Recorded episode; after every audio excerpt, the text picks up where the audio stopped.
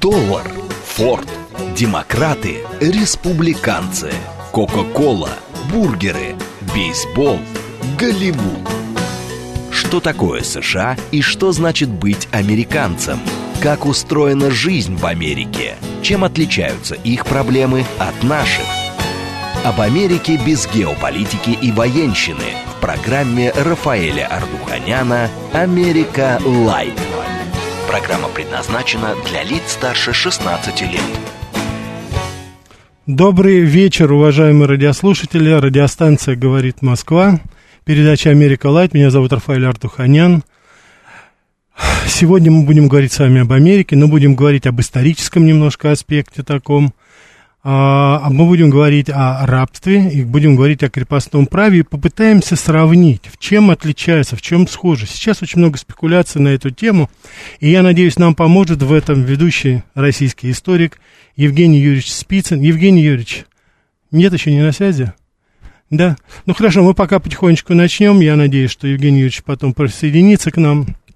Вот, основное я вот часто слышу, я убежден, что и вы, уважаемые радиослушатели, слышите, что очень часто ставят знак равенства между а, между а, крепостным правом и рабством. Вот в такой, так сказать, в такой перспективе всегда рассматривается.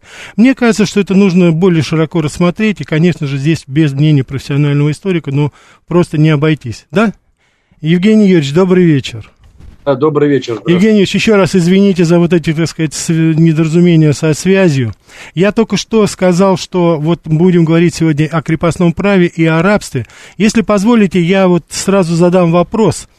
Скажите, в чем принципиальное различие, если вы его видите, конечно, как историк, между крепостным правом у нас в России и, соответственно, в американском рабством? Есть это вообще происходит? И как вы думаете, вот есть эта тенденция, что пытаются уравнять как бы это, что это что-то одинаковое абсолютно? Как, как вы думаете?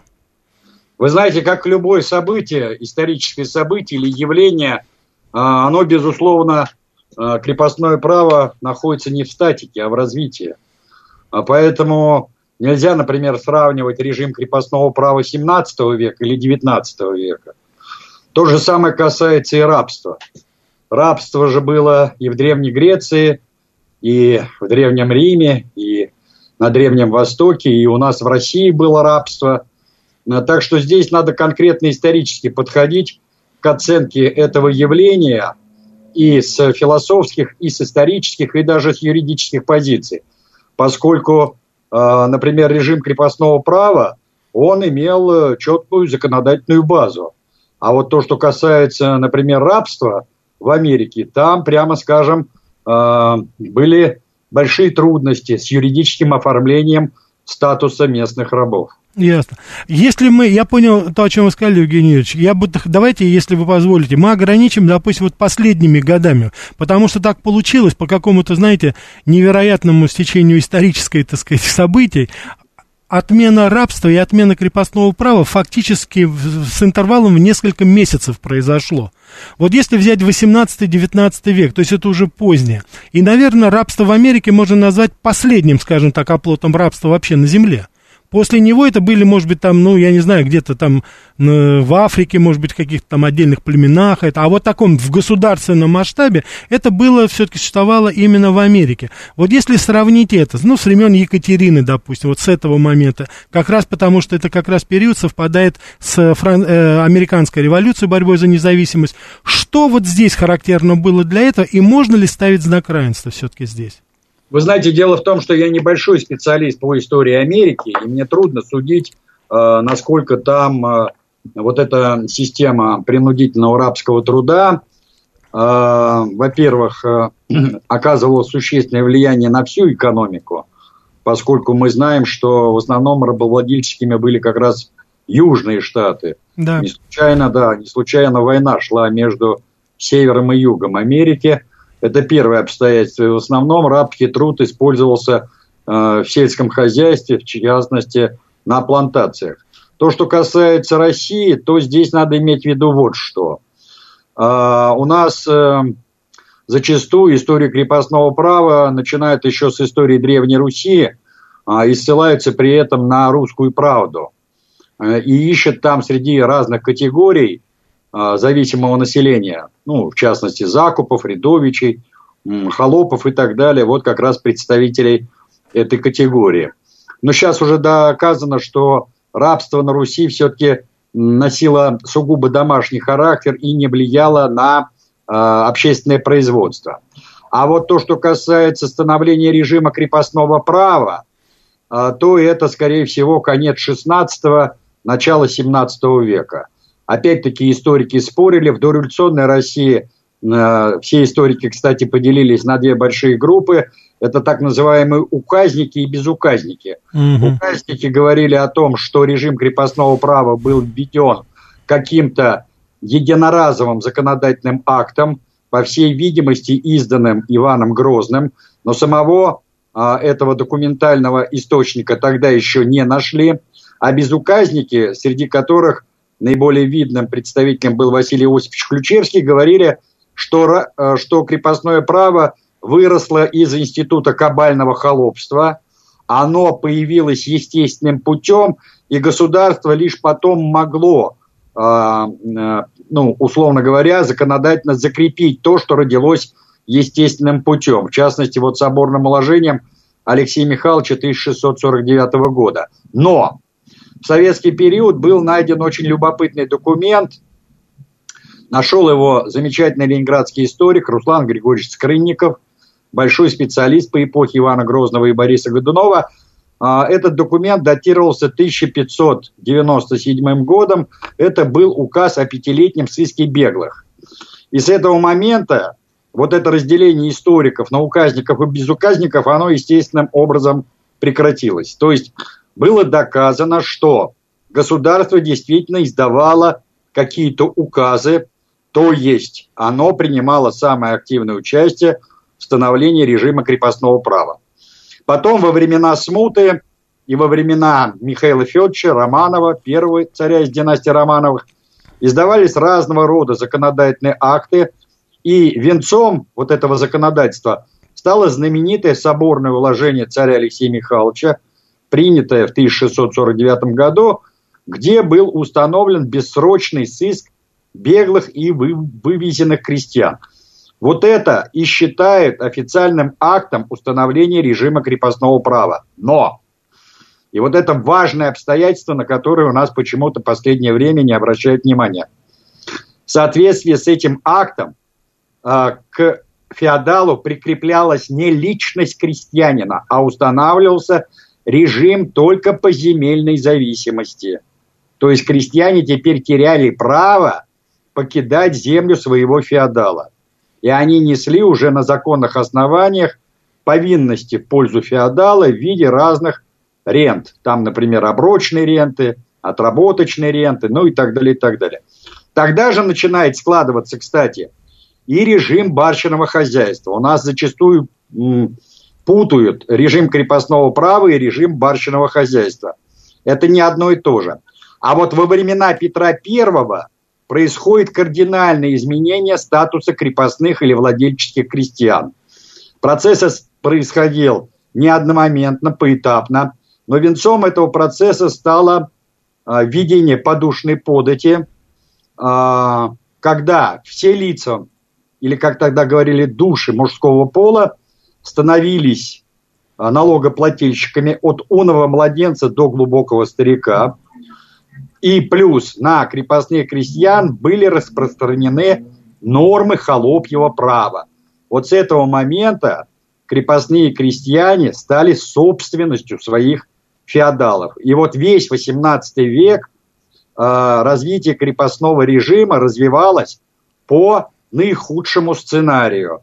И пик э, ужесточения вот этого самого крепостного режима по отношению к крестьянству – к сожалению, пришелся на эпоху Екатерины II, когда были изданы законодательные акты, э, разрешавшие своим помещикам э, ссылать крепостных крестьян в Сибирь, продавать крестьян по, в розницу по отдельно, то есть разделяя семьи, э, значит, бить их кнутом, сдавать в, ректор, в рекруты и так далее и тому подобное. И когда у нас современные монархисты говорят о на каком-то золотом веке, Екатерины II, они передергивают, потому что речь шла о том, что во времена Екатерины II был золотой век русского дворянства. Дворянство, да. Конечно, вот этой узкой прослойки правящей касты, которая, по сути дела, и держала за горло всех государей-императоров. И любое покушение на их дворянские права и привилегии, прежде всего, владение а, крепостными крестьянами. Вы посмотрите, какой термин тогда входит в обиход. Владельческие крестьяне. Mm-hmm. Понимаете? Даже сам вот этот термин, это мы потом их называли крепостными, от слова крепость, то есть закрепление, прикрепление. Да. Но в те времена их называли именно так. Владельческие крестьяне. То есть это была полная собственность феодала. Да, у нас крепостное право не приобрело официально такие э, кровожадные черты, как, например, в Речи Посполитой по отношению к русскому населению э, Малороссии, например, Подолии, Волыни и так далее. Там, например, помещики могли насмерть забить своих крепостных, и это было узаконено. У нас за такие вещи карали. Ну, достаточно вспомнить фигуру той же Салтычихи. Но, тем не менее, многие помещики э, действительно вели себя по отношению к собственным крепостным очень, ну, как бы мы сейчас сказали, нетолерантно. Но здесь бы я еще хотел обратить внимание вот на какое важное обстоятельство. Дело в том, что сами помещики прекрасно понимали, что их благосостояние и возможность платить ту самую подушную подать, а, а ведь крепостные крестьяне тоже а, платили подушную подать. Угу. Вот, если раньше холопы не платили подушную подать, ибо не считались за людей, понимаете? Да. То есть это была прямая собственность феодала. То здесь надо было платить подушную подать. И отвечал за уплату этой подушной подати помещик. Оплатил он ее в соответствии с ревизскими сказками. Сказками, да, знаменитыми. А эти, да, да. А эти ревизские сказки составлялись же не каждый год, а составлялись раз в несколько лет. Поэтому то, что было написано на бумаге, не всегда соответствовало тому, что было на самом деле. А тогда же был частый голод, мор, эпидемии и так далее, и так далее. Поэтому многие рачительные помещики были заинтересованы э, в сохранении, ну, как бы мы сейчас сказали, я прошу прощения за этот термин, поголовья своих крепостных, чтобы они обеспечивали приемлемый уровень их собственного бытия. Поэтому представлять дело таким образом, что все помещики поголовно относились к своим крепостным как к скотине, но это грешить против истины. Угу. Хотя были, конечно, персонажи типа вот той самой Салтычихи, о которой я уже упомянул. Да, да, Евгеньевич, я как раз вот вдогонку, именно со стороны, я так и планировал, что вы расскажете нам все-таки о ситуации, которая была в России, а вот вам, пожалуйста, немножко об Америке, что ближе, может быть, мне, как журналисту, который там проработал. 1850 год, Конгресс США принял закон о беглых рабах, который разрешал поиск и задержание бедных рабов на территориях, где рабство было отменено. То есть, если раб бежал даже в Канаду французскую, или он бежал к Янке, туда на северо-восток, все равно его там они могли находить и возвращать. Более того, мало того, что предусматривалось суровое наказание для рабов, кто укрывал их даже, и кто не содействовал помынке, поимки. И во всех южных штатах учреждались особенные уполномоченные по ловле рабов, которых следовало оказывать содействие. Пойманных рабов помещали в тюрьму и под вооруженной охраной возвращали рабовладельцу. Чтобы раб был признан беглым, достаточно было, чтобы любой белый под присягой подтвердил, что это чернокожий является бежавшим от него рабом. Вы знаете, что самое интересное? Вот это сколько прошло времени, и это рабство, и сейчас в Америке существует так называемый институт Bounty Hunters. Это это вот эти, э, значит, э, полумилитаризованные ребята, которые охотятся за теми подсудимыми, которые сбежали из-под залога. Вот сейчас вся эта служба, раньше, которая ловила рабов, они сейчас ловят вот этих вот, так сказать, под, скажем так, вот под те, которые под залог отпущены, они до сих пор продолжают, только изменили, что называется, цвет кожи у них, или уже никакого значения это не имеет.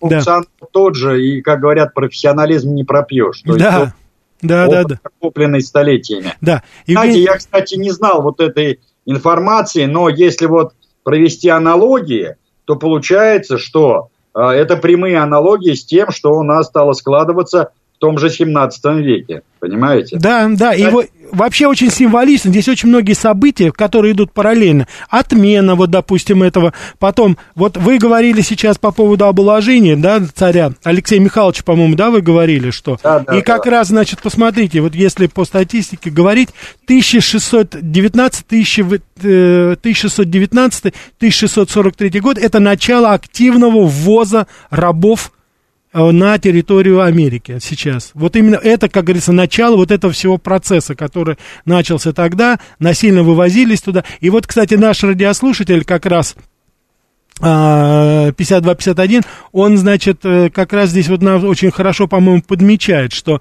разница-то, допустим, а, рабов в Америку завозили извне, а крепостные-то были наши. Да, это. Вот видите как, еще как любопытная здесь разница какая. Да, это действительно так. Э, дело в том, что надо же понимать, что сама крепостная неволя, она выросла из э, особенностей формирования нашего государства.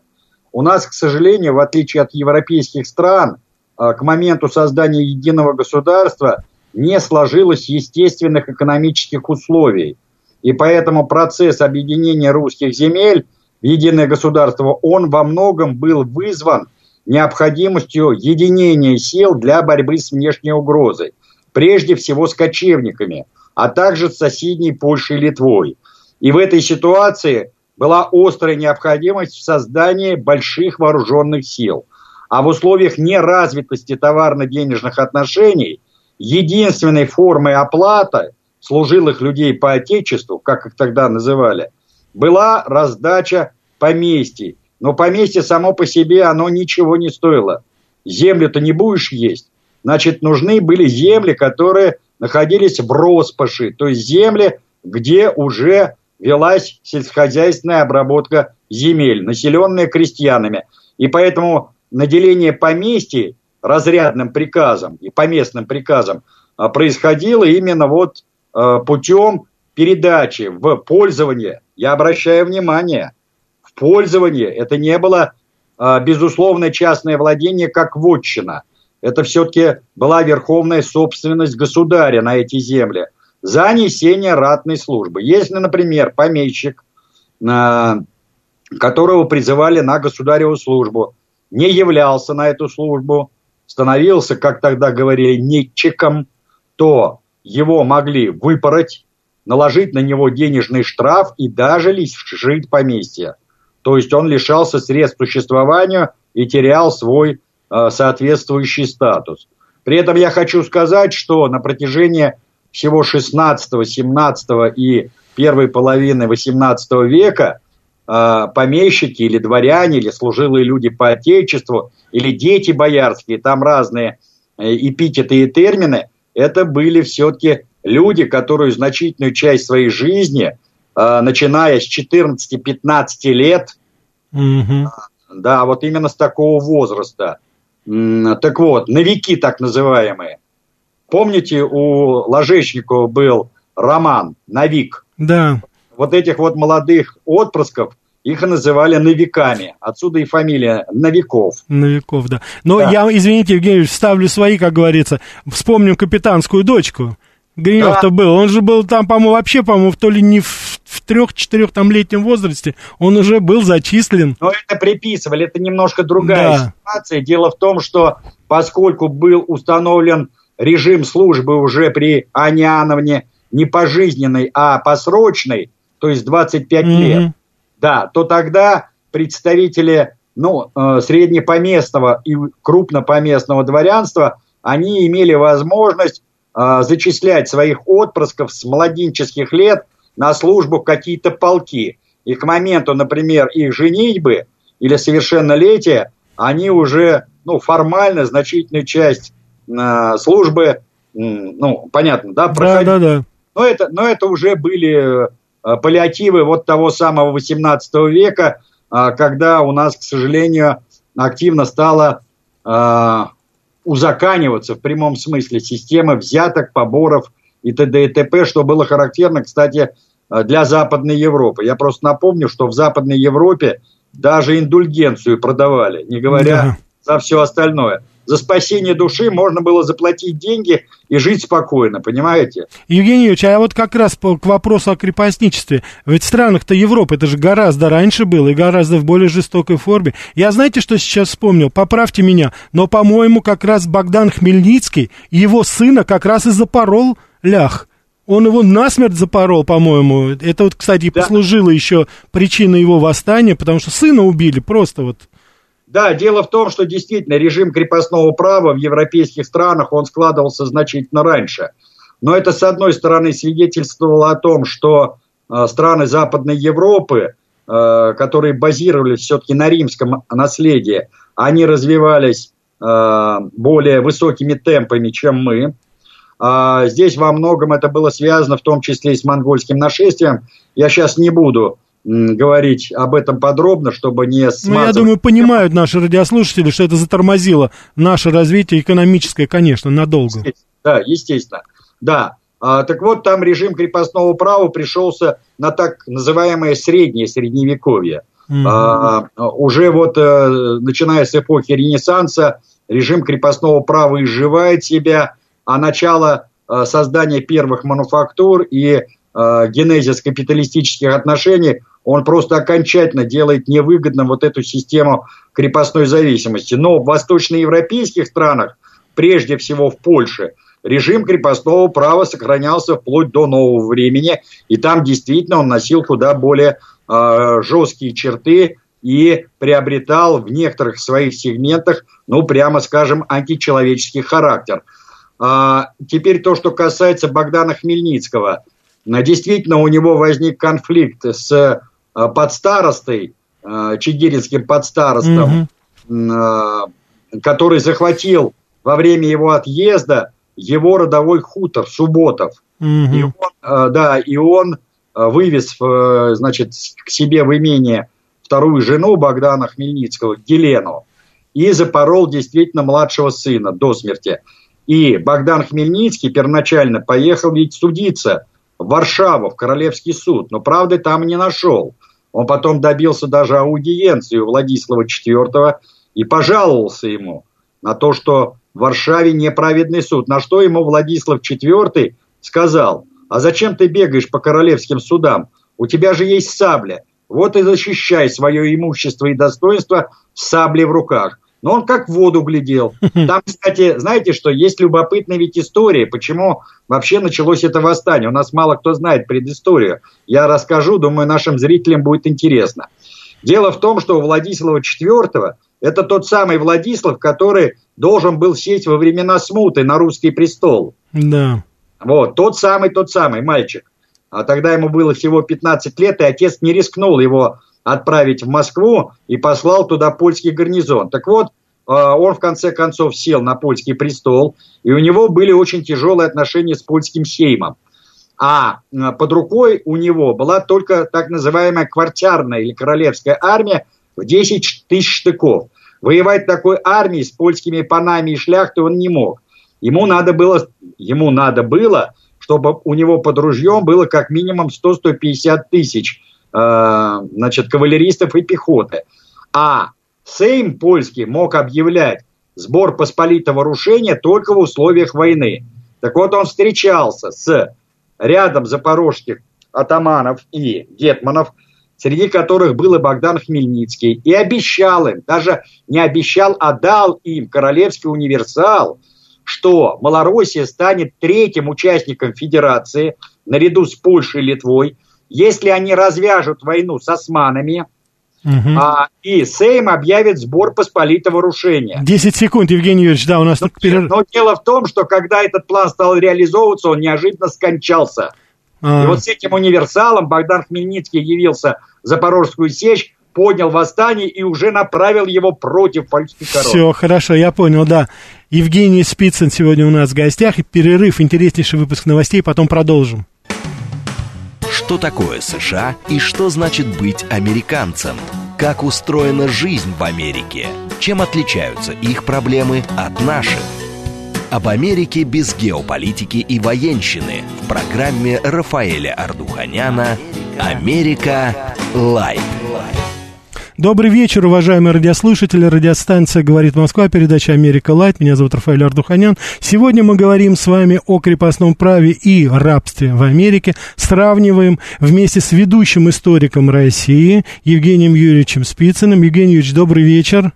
Да, добрый да. вечер. Я, на... я, да. к сожалению, да, не ведущий историк. У нас огромное количество а, историков а, замечательных просто. У них, к сожалению, нету, может быть, возможности часто выступать на разных площадках. Я лишь один из историков, так что спасибо. Но э, я позволю себе мое субъективное мнение. Почему? Потому что когда мне нужна реальная историческая справка, и по советскому периоду, когда вот я рассматривал российско-американские, советско-американские отношения, я всегда смотрю передачи с вами, ссылаюсь на вас. Так что это мое, как говорится, личное мнение. Если позволите, я при нем останусь. Спасибо вам.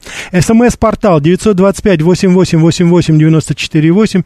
Телеграмм для сообщений говорит МСК-бот. Прямой эфир 495 73 73 94 8. Телеграм-канал «Радио говорит» и МСК. У нас огромное количество звонков. Евгений Юрьевич, если позволите, ответим на хотя бы на несколько из них. Пожалуйста, да, да добрый вечер. Алло, добрый вечер, Ростислав. Да, Ростислав. У меня вопрос немножко по Советскому Союзу. Вот, ну, не совсем Не-не-не, Ростислав, извините, говорим рабство и крепостное право. Извините, да. в другой раз. Давайте еще мы ответим. Да, слушаю вас. Да, добрый вечер. Добрый вечер. Вы знаете, вот я так и не поняла из, э, из того, что я слышала. Получается так, что крепостные в России были объектом юридического регулирования их жизни, потому что они платили какие-то подати. То есть они были юридически значимыми лицами. Так. А рабы э, в Соединенных Штатах, э, по-моему, вообще ни, никаким образом юридически не, ну, как бы это какое-то слово, даже не знаю, какое слово подобрать. Ну, то есть, короче, они объектом юридического регулирования не являлись. Правильно? Так, хорош, вот давайте сейчас, да. Евгений, что вы думаете по этому поводу? Да, давайте я разнесу. Значит, смотрите, после введения подушной подати, кстати, эта реформа Петра э, была самая долгоиграющая она была отменена только в 1887 году. Представляете? Единицей налогообложения была душа мужского пола, неважно от его статуса. Это так называемые податные или подлые сословия. Кроме дворян платили все. Значит, если речь шла о владельческих крестьянах, то за них эту подать платил помещик. Но вне зависимости от этого Сумма этой подати начислялась на то количество душ мужского пола, которые были у этого помещика. А так действительно крепостные крестьяне не были физическими лицами, то есть они были вещью помещика. Потом этот статус будет отменен после отмены крепостного права. Ясно. Я хотел сказать, Владимир Евгеньевич, посмотрите, то, что касается рабов. Труд рабов, он, конечно, использовался, вы правильно сказали, в плантациях. Вот. И, естественно, значит, на тот период как раз что происходило? Что э, из 12 миллионов населения, 1860 год, 4 миллиона это были рабами. Причем, что происходило тогда? Рабы работали 18-19 часов в сутки, средняя продолжительность жизни раба на плантациях не превышала 10 лет, а в 19 веке интенсив 7 лет они только выдерживали и умирали. Рабам запрещалось учиться, писать, читать, даже за знание грамоты, вот, так сказать, говорили, что даже за это казнили плантаторы. Запрещали передвигаться группами более чем 7 человек без сопровождения белых. Любой белый, который встретил негра вне плантации, мог потребовать у него отпускной билет. Если не было, 20 ударов плетью. Если если негр пытался защищаться, его могли казнить. Скажите, вот не, значит, безграмотность, сознательно это, это является характерной частью нашего крепостного права в России? Было ну, это? Ну, естественно, послушайте, у нас даже в начале 20 века общий уровень грамотности населения в целом на круг составляло около 22%. А наказывали за то, что крестьяне знали? Ведь я помню Толстой... Нет, нет, нет. Здесь, вы понимаете, здесь же наказывали за то, что учишь грамоте. Нет, нет, ну, конечно, этого не было. Потом надо же понимать, что здесь присутствовал еще и расовый компонент, я имею в виду... Да, Америку, конечно. не только социальный гнет, но и расовый гнет. А, Евгений, я хочу напомнить, ирландцы у нас тоже были белые рабами там, а их тоже продавали. Так что там не только были. Я этот вопрос изучал в Америке. Ирландцы до сих пор зуб точат на англосаксов за это. Ну, естественно, но все-таки основной костяк... Э, да, основной был, конечно. Да, это первое обстоятельство. Второе обстоятельство надо иметь в виду, что, опять-таки, я повторюсь, что э, система крепостного права она находилась все-таки не в статике, а в развитии. И, например, при той же Екатерине II, когда начинается бурный рост так называемых вотчинных мануфактур, то зачастую крепостные крестьяне, именно крепостные крестьяне, были основателями тех самых вотчинных мануфактур и владельцами. И формально находясь в статусе крепостного крестьянина, они были Э, во много раз, если не в десятки, в сотни раз богаче своих владельцев. А потом они просто покупали себе вольную. А раб в Америке не имел такой возможности. Ну, вот видите, да. Кстати, кстати многие, многие э, купеческие фамилии, да. Они берут свое начало именно с 18 века, вот с тех самых э, крепостных крестьян. Дедушка, даже, дедушка Чехова, Евгеньевич. Да, даже не 16 не 17 Дело в том, что купечество, свободное купечество 16-17 а, века, оно практически было низведено, как это ни странно, при Петре Первом. Многие купеческие фамилии именно тогда разорились. Я напомню, что 1713 году вышел удивительный царский указ, который гласил купецким и иным торговым людям заводить э, фабрики и заводы, буде волю не похотят, хотя и не волею. То есть, если, сами не захотят вкладываться э, в создание этих производств, значит, заставить их это сделать. И вот в результате этой политики многие купеческие фамилии, например, э, первых Романовых, они просто разорились.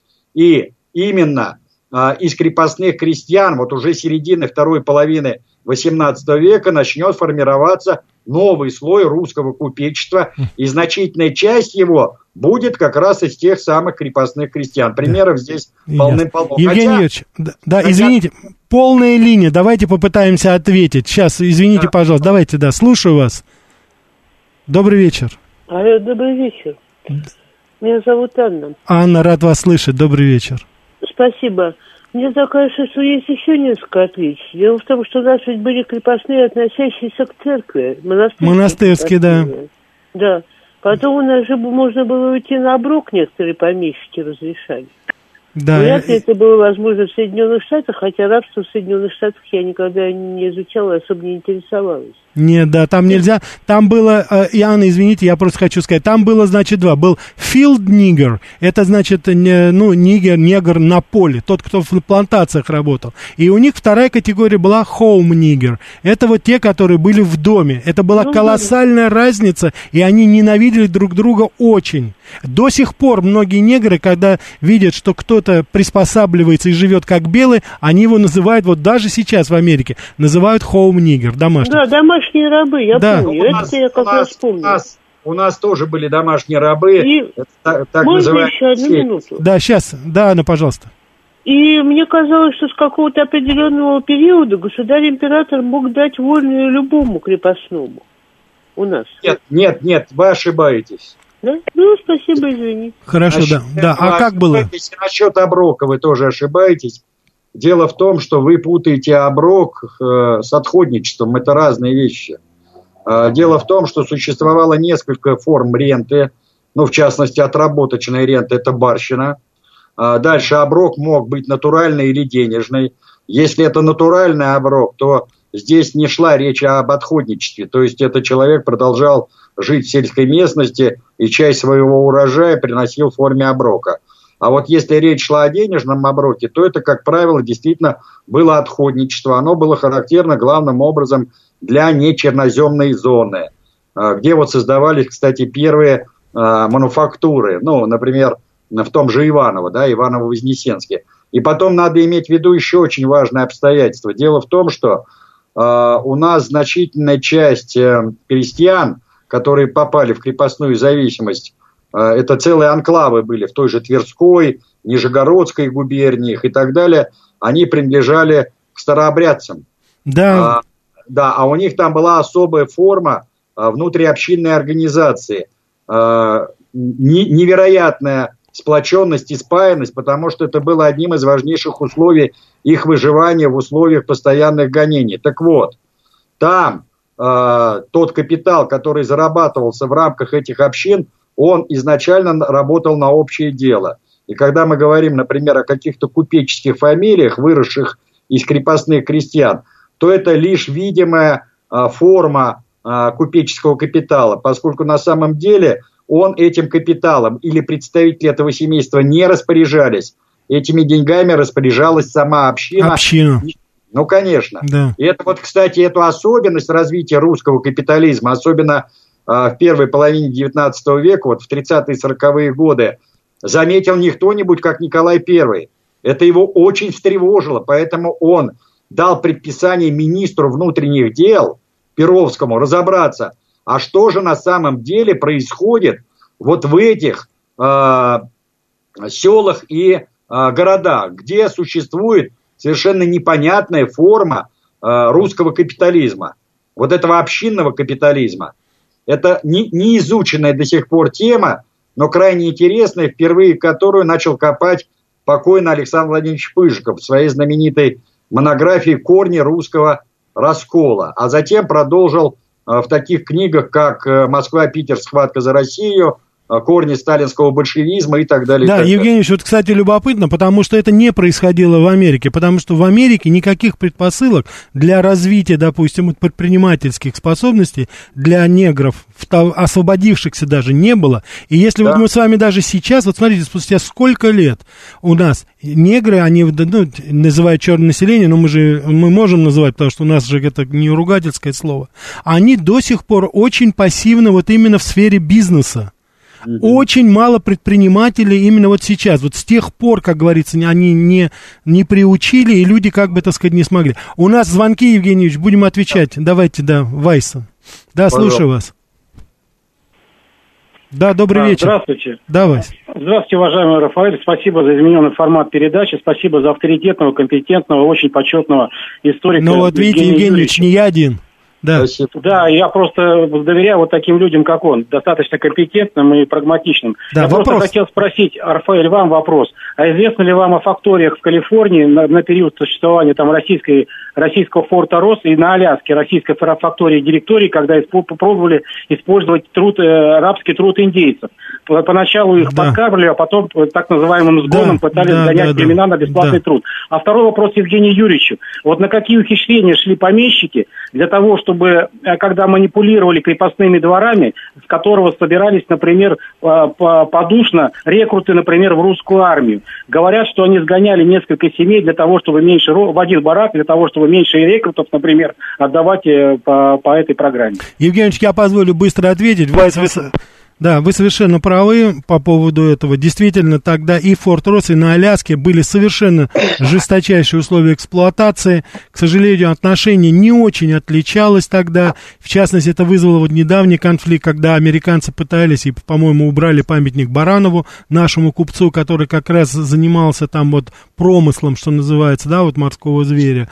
Вот. И то же самое Форт Росс. Но Форт Росс, вот насколько я знаю, я вот почему заострил на грамотности, там были случаи, когда именно, так сказать, вот и рабы, и местное население, вот эти индейцы, они переходили в православие, и, так сказать, их обучали там грамоте. Там все-таки немножко это отличалось по сравнению с тем, что там было. Потом не будем забывать, что до определенного времени Калифорния и, ну, Аляска, это, так сказать, это, это, мы знаем, что это только, так сказать, вот в 1882 году, по-моему, да, мы продали. А тогда Калифорния принадлежала Мексике. Она тогда не была так это. Евгеньевич, ваш ответ вот по поводу этого, да, семей. Ну, вы знаете, да, действительно, помещики шли на разного рода ухищрения. А поскольку, например, когда вводилась подушная подать при Петре, а начала она вводиться с 1718 года, то надо было определить или переписать общий состав податного населения угу. и посланные военные команды, и с тем, чтобы а, попасть под меньшую раздачу, то есть меньше платить налогов. Угу.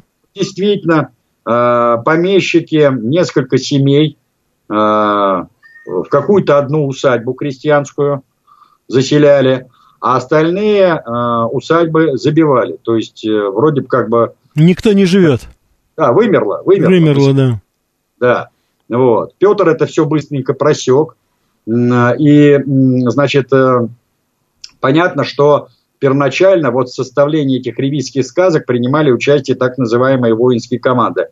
Но при Анне Иоанновне эта уже практика была отменена.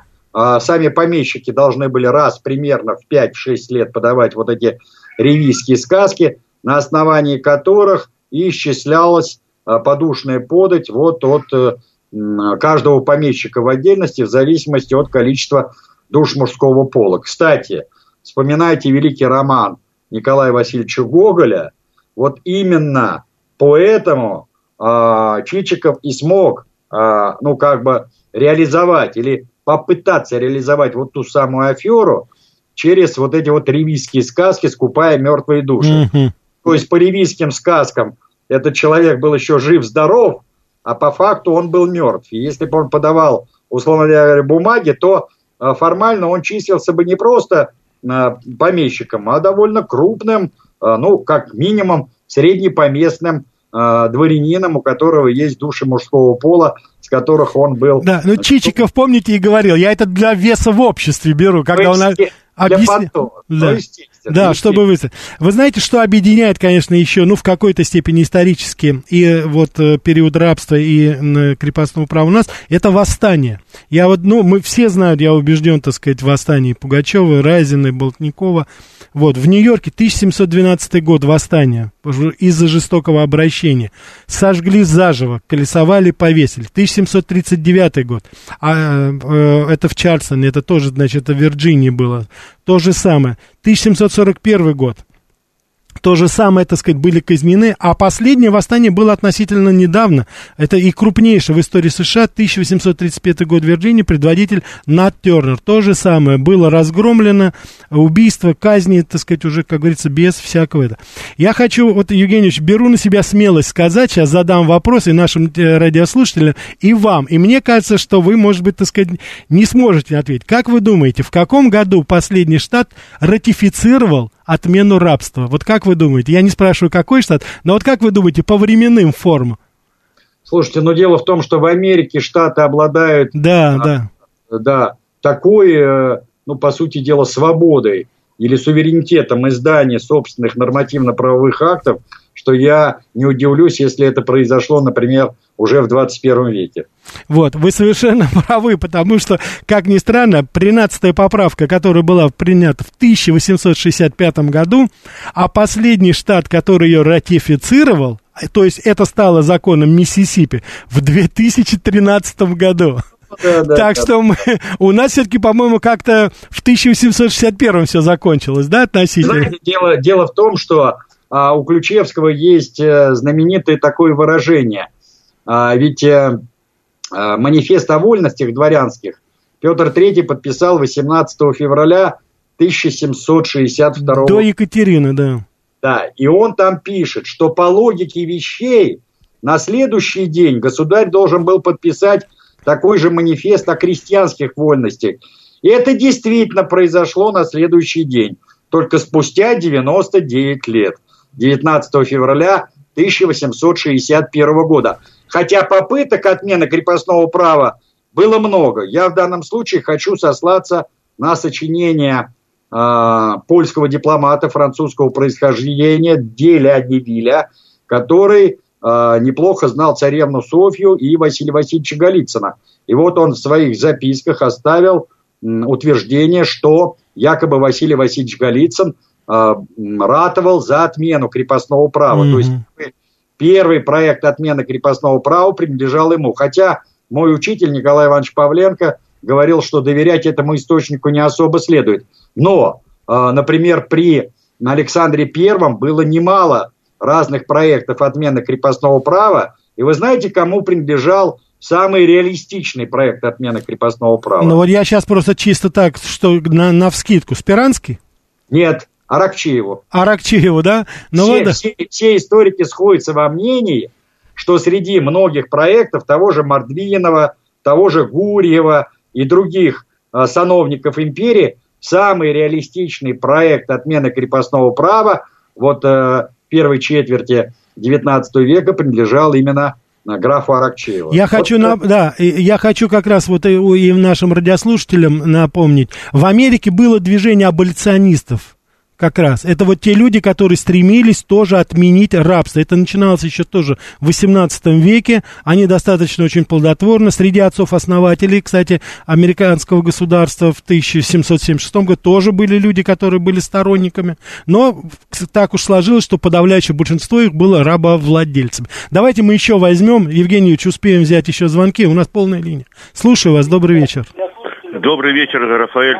Огромное спасибо вам и Евгению Юрьевичу за такую интересную передачу. Спасибо вам. У меня нет вопроса, может быть, вот просто такое мнение. Мне кажется, что и э, крепостное право, и рабовладельство – это мало чем друг от друга так отличаются. Оба это являются страшными язвами на теле человечества. И слава богу, что от них удалось избавиться. По крайней мере, надеюсь, что сегодня уже нет этого ничего такого – что могло бы послужить причиной Я вот понял, для да. таких угу. вещей. Все, спасибо. Вот. Да. Евгений вот как раз, кстати, вопрос в конце передачи. Это что, знак равенства? между этими понятиями. Потому что меня ведь интересует вопрос очень простой. Это по поводу вот именно жизни людей. Жизнь раба и жизнь нет, крепостного. Нет, нет, нет. все-таки я не стал бы ставить знак равенства. И прежде всего почему? Дело в том, что даже не являясь, ну, чисто формально, в юридическом плане физическим лицом, который мог совершать сделки, который владел бы там собственностью, по факту у крепостного крестьянина была изба, была какая-никакая усадьба, ну и так далее, и так далее. Ну, лошадь, тягловая там было, так сказать, утварь, да, инструмент да, какой-то, да? Да, да, да, да, да, понимаете? А у рабов ничего этого не было. Поэтому yes. сравнивать их прямо, они а, рабы действительно работали в прямом смысле, зачастую за какую-то миску похлебки и все. А все-таки крестьяне, даже крепостные крестьяне, даже у самого нерадивого помещика жили куда как лучше, чем э, рабы в Соединенных Штатах Америки. Я уж не говорю о тех крепостных крестьянах, которые положили начало знаменитым... Да, династиям купеческим. Да. Евгений Юрьевич, последний вопрос. Скажите, можно поставить знак равенства? А, значит, движение аболиционистов, как раз его лидеры, они образовали Либерию, такую страну в Африке. Вы знаете, да, куда потом, да. в, мы, вот недавно было, так сказать, 170-летие, да, куда они отвозили, так сказать, выехали рабы. У нас крепостные бежали в Сибирь. Можно сравнить вот наш Дальний Восток, Сибирь, такую вот Либерию для крепостных, где не действовали законы крепостного права? Вы знаете, нет. Дело в том, что этот поток был э, очень незначительный. Все-таки Сибирь заселялась либо э, во времена Столыпинской реформы, а там уже никакого крепостного права не было. Угу. То есть основная масса переселенцев это столыпинские переселенцы. Причем знаете в основном откуда? Откуда? С Полтавской. Да, с Украины, да. Да, да, с территории современной Украины, поэтому там, кстати, довольно много и украинских фамилий, и украинских местечек. Понимаете? Я помню еще и в советское время. Я служил на Дальнем Востоке, срочную службу. Я прекрасно помню, как к моему товарищу его мама приезжала как раз с Украины, и она была, курировала целый эшелон в советское время, это конец 70-х годов, ехали переселенцы с Украины. Даже, да, да. даже в советское время. Вы знаете, поток беглых э, крестьян, он все-таки шел тогда на юг. Либо в земли Донского казачества, угу. хотя хотя основу донского казачества составляли, конечно, не крепостные. Это все заблуждение советской эпохи. Либо они бежали на Яек, то есть на э, теперешний Урал, mm-hmm. либо бежали э, на левобережное Поволжье, вот в эти yes. степи. Евгений а, Юрьевич, извините, пожалуйста, уже подходит у нас к концу уже просто передачи. Большое спасибо вам, что вы нашли время для нас, для всех. Уважаемые радиослушатели, мы с вами увидимся через неделю. Всего вам самого доброго.